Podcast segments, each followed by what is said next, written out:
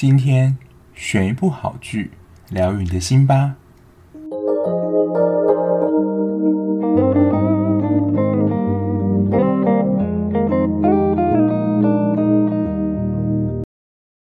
嗨嗨，欢迎收听今天的节目。我本来以为我开始就是居家上班之后，有比较多的时间可以看剧，就是多留一些存档。现在我录了节目基本上啊，都如果是礼拜二上的话，都是礼拜一的晚上录，然后录完之后马上剪。那如果是礼拜六上节目的话，就是礼拜五晚上录。然后如果有时候录到太晚的话，我可能就会礼拜六早上起来再剪辑。所以通常礼拜六上片的时间会比较晚一些，就大家可以知道说，可能礼拜五晚上录音录得太晚了，太累没有办法剪辑，所以基本上就是没有什么存档。那如果没有存档情况下，那我也来不及看，就是 on 档剧或是没有完结剧的话，就去挑一些之前比较我觉得经典的剧集跟大家介绍。不过因为有些真的是太久以前了，所以如果要比较详细的介绍给大家的话，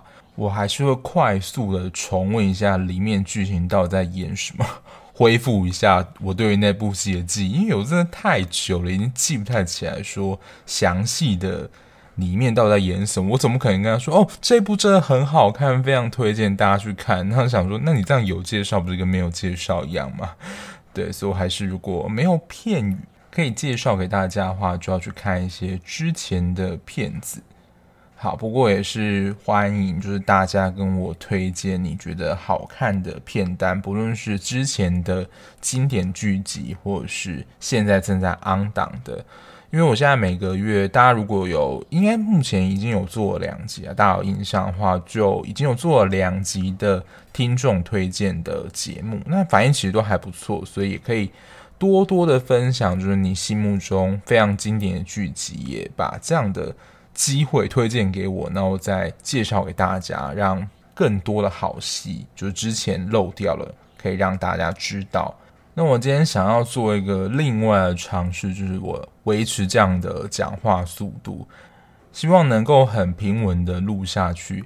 因为有时候如果我想要刻意的讲快一点的话，我发现我会非常容易的咬到舌头或吃螺丝，或是有吞口水的声音，导致我那一段后面就整个要全部的剪掉。不过这样的缺点就是因为我讲话速度本来就比较慢，然后就是非常一个想睡觉的声音，所以如果听众觉得太慢的话，就是自行调整倍速。就是有时候我们在看一些比较沉闷的剧的时候，可以加快一下倍速。就有一些桥段真的会很想睡，但是你又不想要错过可能当中的一些剧情的话，就可以稍微调快速度。所以，如果你觉得这样的 速度太慢的话，你可以稍微的调整一下速度，就能够加快节目的角度。这样好，那今天要介绍的呢，其实我本来以为它这个礼拜要完结了，结果呢还没完结。但是因为它剧情的调性，我觉得它的主题性不是那么强。不过我就就可以先介绍给大家，就是这一部剧到底在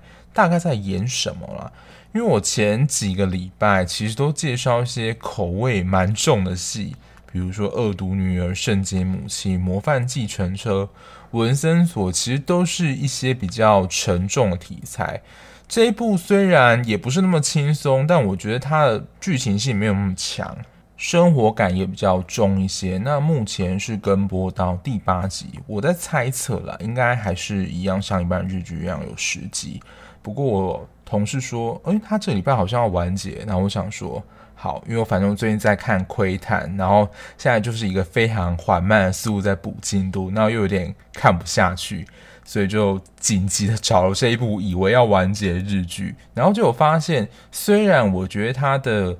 题材算是蛮平凡跟日常的，不过呢，就好像……我们在吃一个很好吃的食物一样，可能就是不知不觉就吃光，然后还没有意会到说哦，原来自己已经吃完了，就还是能够让你慢慢的像顺口的食物一样，慢慢的吃下去。就今天要介绍的是一部日剧，它的片名也真是有够长的，叫做《大豆田永久子与三个前夫》。那里面内容在演什么呢？它的片名已经非常直观告诉你了，其实就是在演大豆田永久子这个人跟他三个前夫的故事，够简单吧？其实就是一个比较生活日常剧，只是关键的主要角色还是在大豆田身上。这一部的看点应该从演员那时候就有引起一些风声，就是松隆子主演的。松隆子其实我对他的印象就是一位出道蛮久的艺人，因为在可能是我蛮年轻的时候，可能国高中就有听过他演的一些戏剧还有电影，所以算是一位蛮资深的艺人。但他有一段时间在台湾比较没有听到他有演比较什么。知名的戏剧在台湾比较有名的比较少听到，也因此他重回这个日剧的现场，然后台湾又有 OTT 平台代理，就引起了蛮大的期待。我自己在看的时候觉得，他也不太像是纪录片，但就是这个人故事的记录，他蛮特别的，就是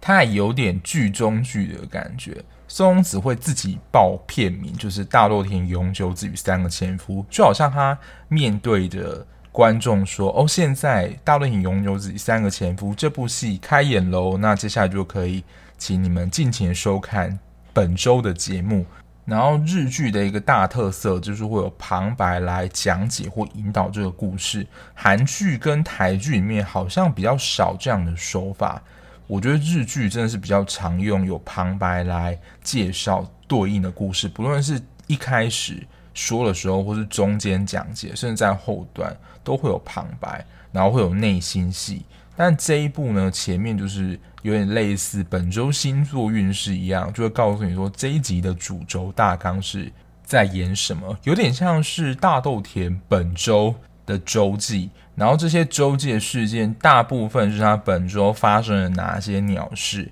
像我记得在有一集里面，他就是在吃面的时候，他的 AirPod 耳机掉到面汤里面，就作为一个段子。然后这个段子呢，就会在接下来这一集的节目当中出现。就大概会有三到四个算是鸟事发生在这周。然后那个旁白就说：“好，那我们接下来看一下今天的节目到底会发生什么事情呢？”就很类似这样的调性。那说实在，以这样的调性，他说真的可以做成那种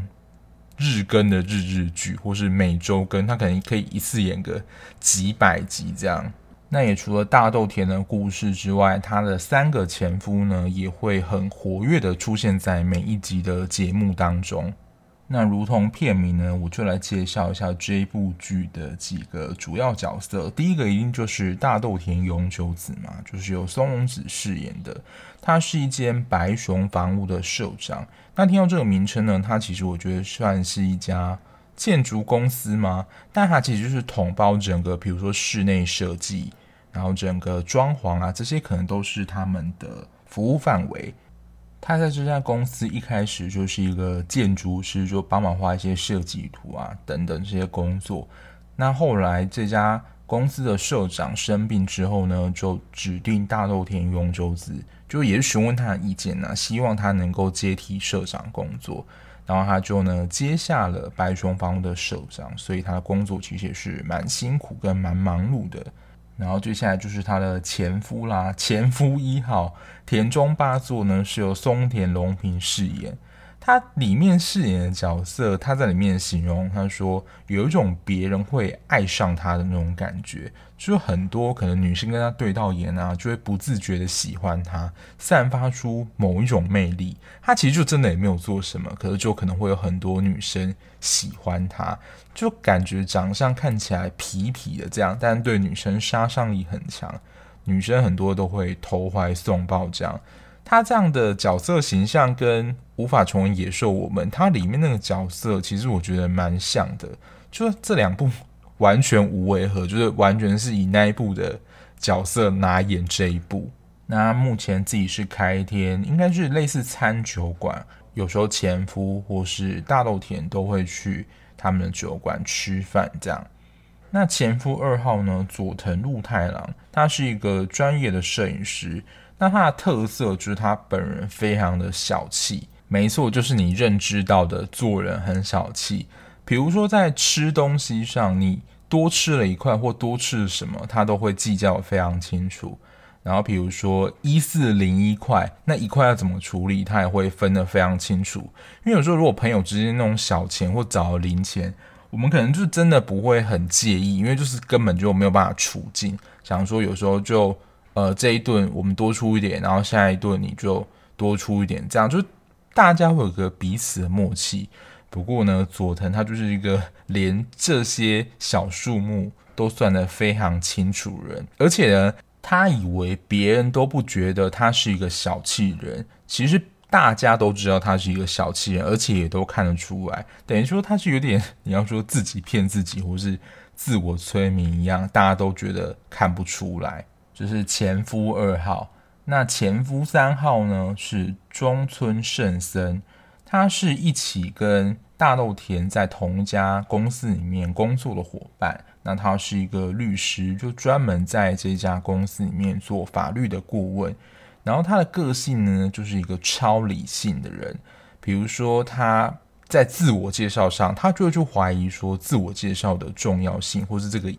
义到底是什么。我记得印象最深刻是有一个桥段，他们公司就有其他职员出去，可能某个。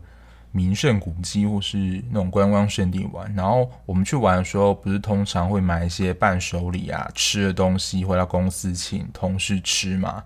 然后他就问说：“那这个伴手礼的意义到底是什么？或是为什么大家要买伴手礼？就是你买伴手礼，那你可能买的时间你就错过了，就是你可以去某一个，比如说看瀑布，或是去某哪个景点看，这样他就觉得说，干嘛要花这个时间去买伴手礼？”就他的想法真的非常的奇特，但我觉得某一部分也是真的蛮自我中心的。就是大家要去哪里，不是每个人的自由嘛？而且对我自己来说啦，买伴手礼或是 shopping 这件事，就是旅游当中一个蛮快乐的一环啊。反正他就是一个，你要说蛮以自我为中心，或他的想法都非常的理性、超理性来形容这个前夫三号，但他也是。感觉啦，他跟大豆田的感情，他比较没还没有放下了。前夫一跟前夫二好像对大豆田的情感没有这么的强烈跟放不下。除了这四个主要角色之外，还有一个是大豆田从小到大好朋友，在这部戏的戏份也是扮演蛮重要的，就是绵来惠爱。他在世人的眼光当中，可能就真的是一个。怪人比较没有办法融入社会，他在工作上其实碰到很多挫折，就是每一份工作几乎都做不下去。可是呢，他的家族呢又留了一笔财产给他，所以他基本上也不太需要靠工作赚钱。反正他几乎啦时时都跟大豆田就是处在一起，然后他跟大豆田的感情是真的蛮好的。这大概就是这部戏主要的人物。然后其他就是一些比较小的配角。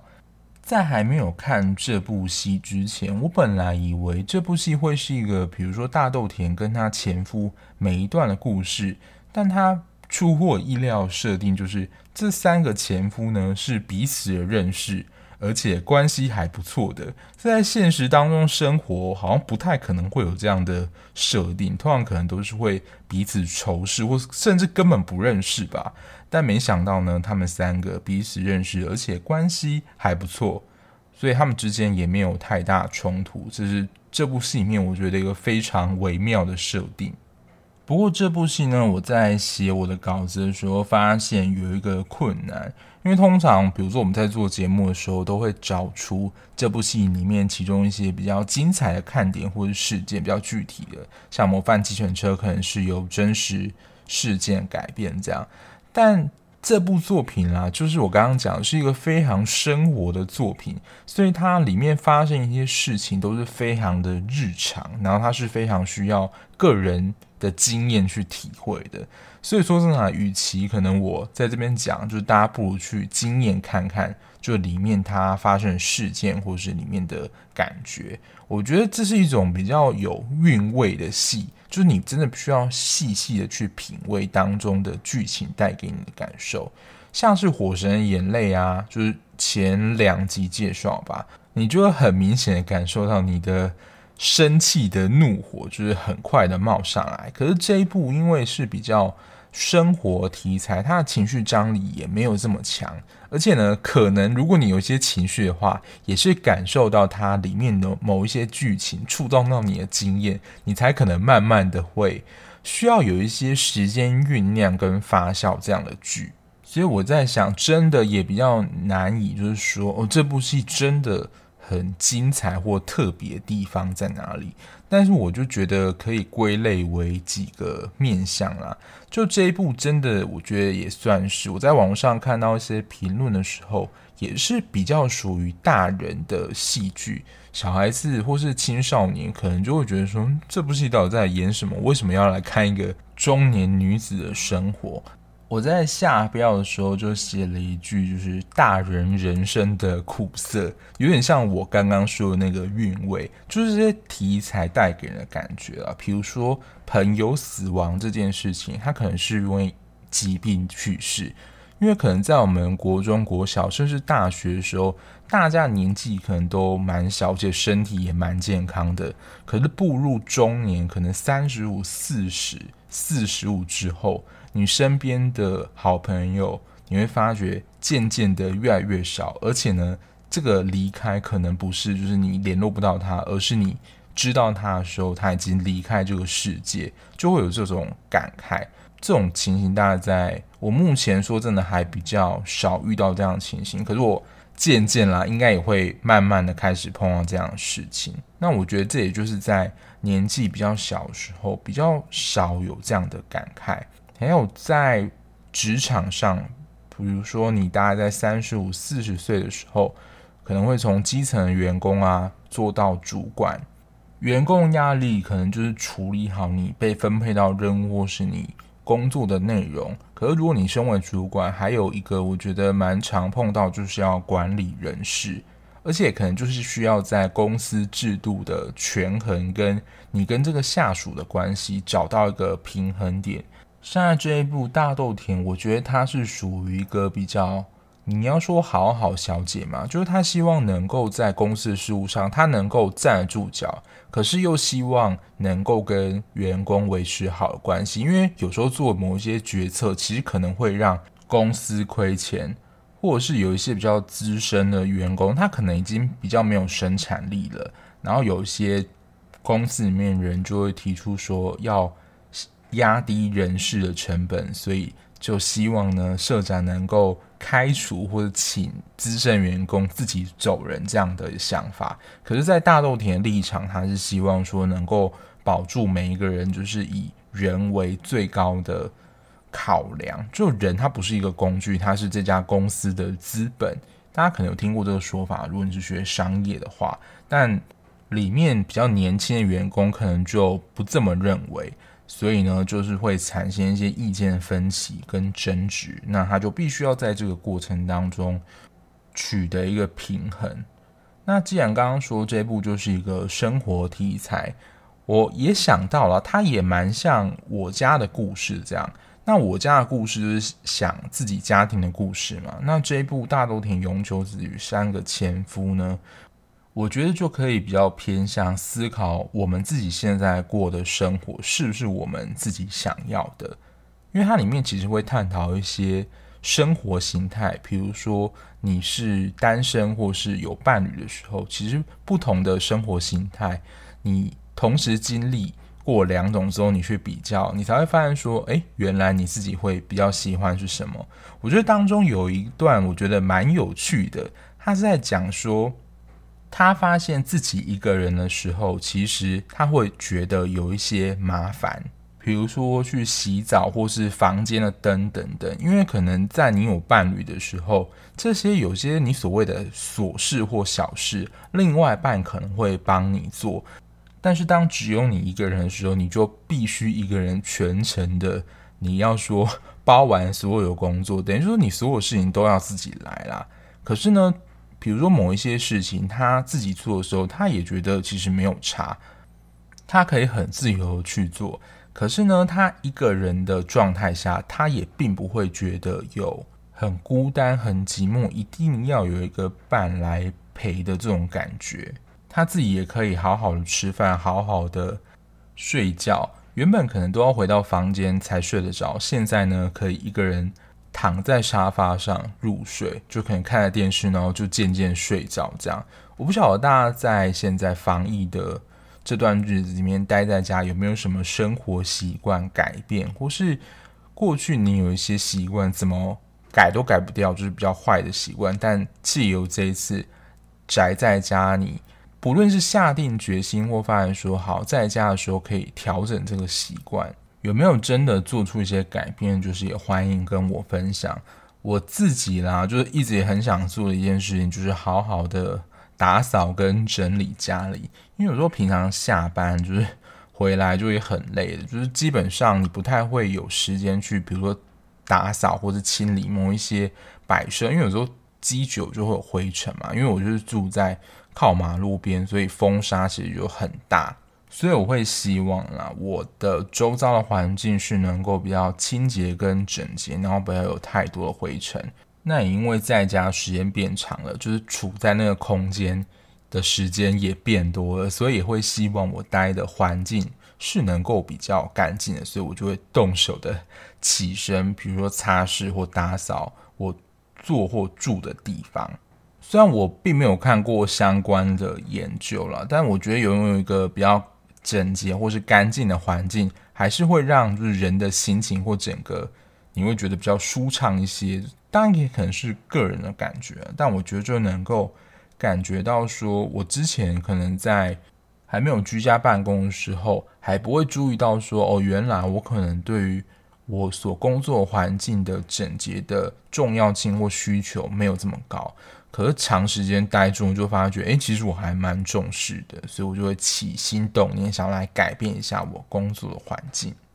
那第三个，我觉得这部戏的描述手法或是它的题材，我觉得蛮日常跟温和的。因为现在其实很多的剧啊，它可能都会想要给你一些暗示或启发，或是可能教导你说，嗯，怎么样子才是最好的。比如说，如果这种离婚的题材，一定就去探讨说，哦，为什么会跟前夫离婚啊？或是有一些检讨说，哦，如何能够让婚姻过得更好？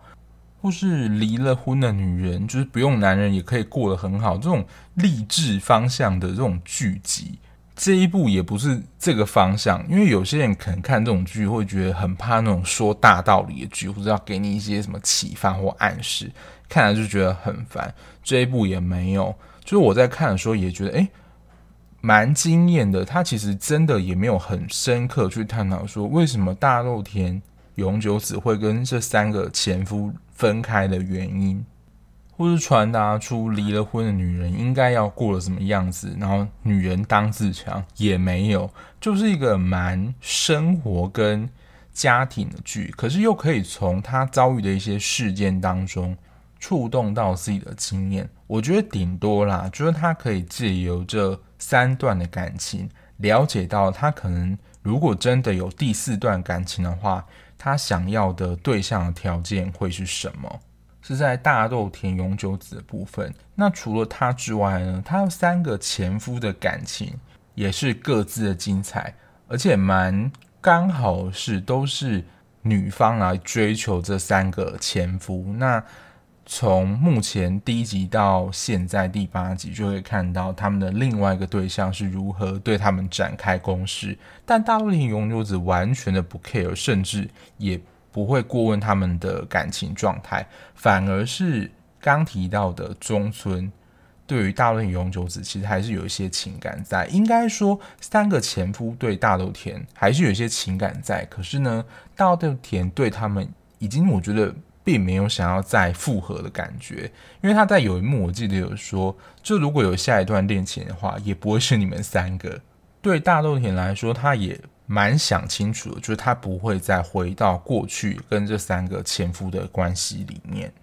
老实说，对这三位前夫的感情，其实说真的，我不是这么的 care。我真的比较在乎，可能这部戏或我觉得它好看的地方，就是他隐隐的。从某一些事件传达出，就是我们会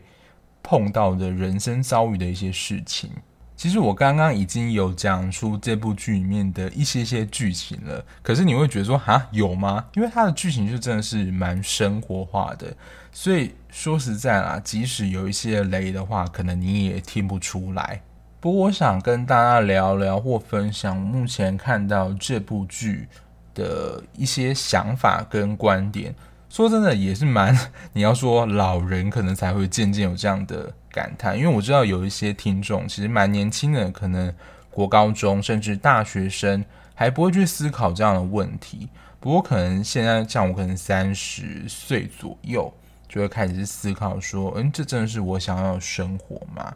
第一个，其实大家如果看过蔡康永的书的话，我不知道他的书当中有没有提到这样的观点，但是我在。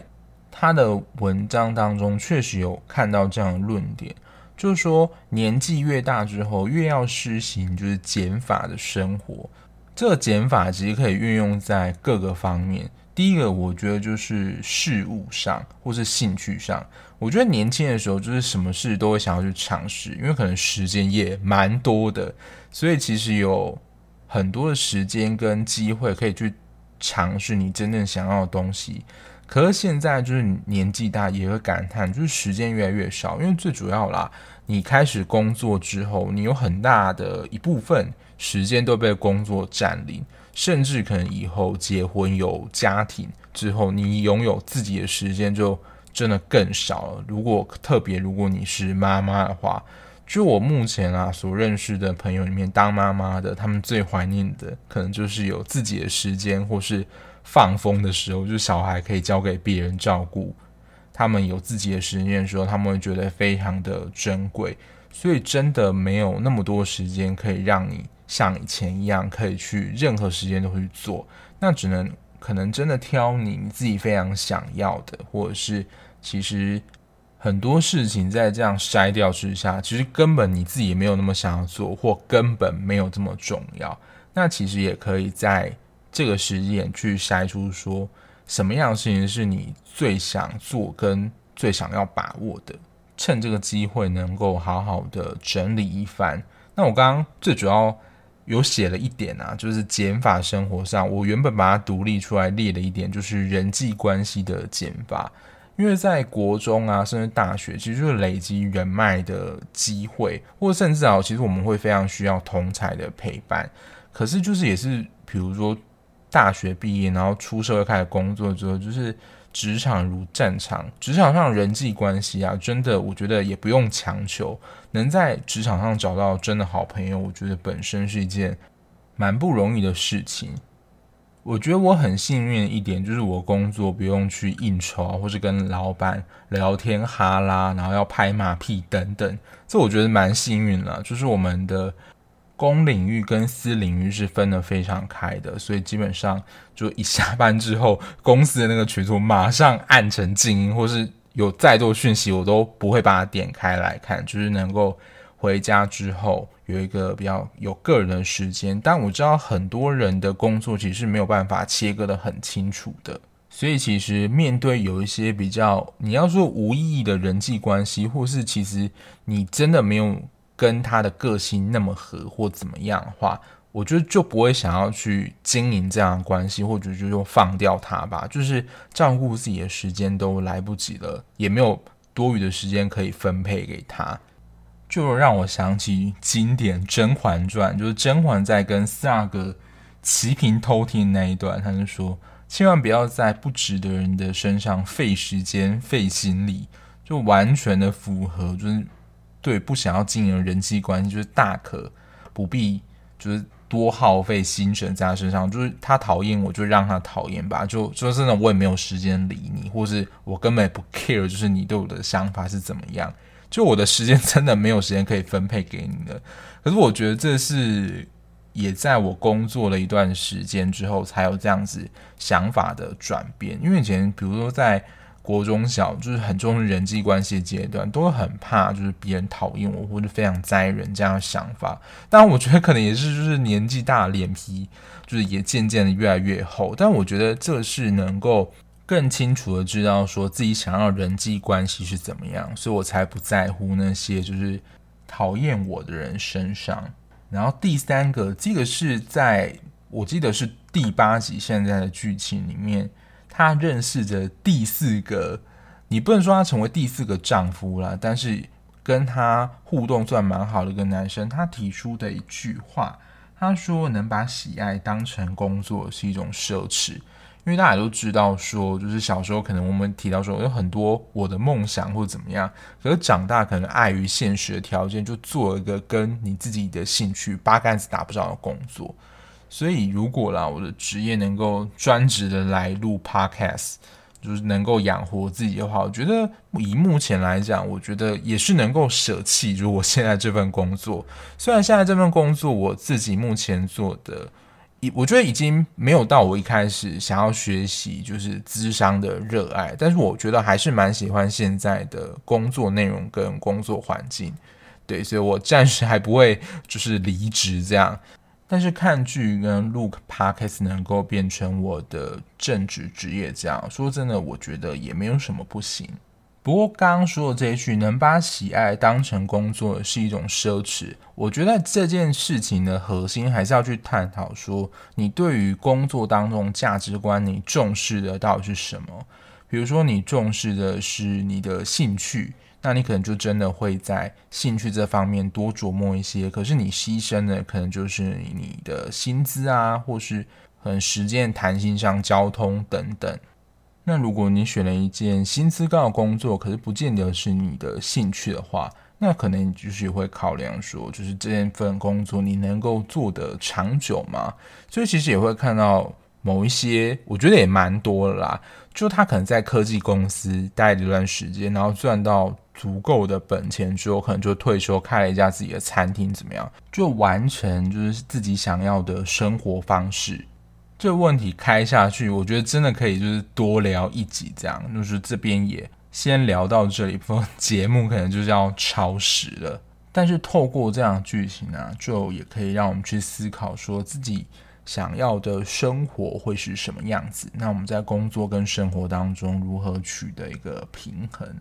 那总结来说呢，这一部《大豆田永久子与三个前夫》，其实我觉得就可以把它当成一个小品来看，轻松小品。呃，讲轻松小品好像也不太对，我觉得还是会触动到一些就是我们个人人生生活经验。但我觉得至少就不像什么烧脑剧啊，或者你会看到很累，或是情绪上会很激动。这部戏不是这个类型。那如果你是很注重剧情的铺陈，或者逻辑，或是一系列有一个剧情主轴的话，这一部也没有这么推荐，因为它就真的是蛮生活日常剧的。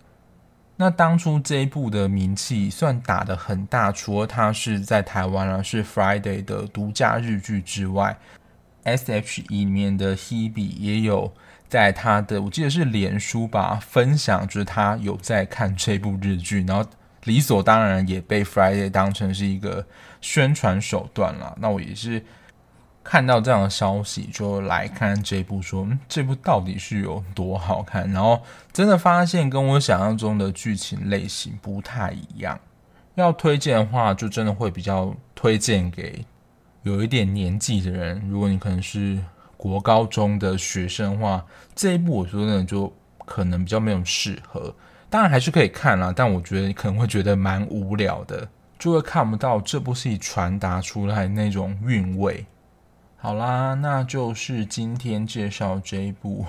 片名真的很长，《大豆田永久子与三个前夫》这部日剧。那如果有看过的听众，或是你已经正在看，有什么心得或想法，也欢迎跟我分享。那最后，最后还是要 呼吁跟拜托大家，就是如果你还喜欢这样聊剧的 podcast 的话，不论你是在各个平台，不是 Apple、Spotify 或者是 Mixer Box，可以帮我按追踪，然后订阅，然后分享给你，就是喜欢看日韩剧，其实不限了，但我比较常介绍就是日韩剧。身边的朋友就是一起推坑看剧，可以一起讨论，也可以增加就是彼此的情感。好，那我们下一节目再见啦，拜拜。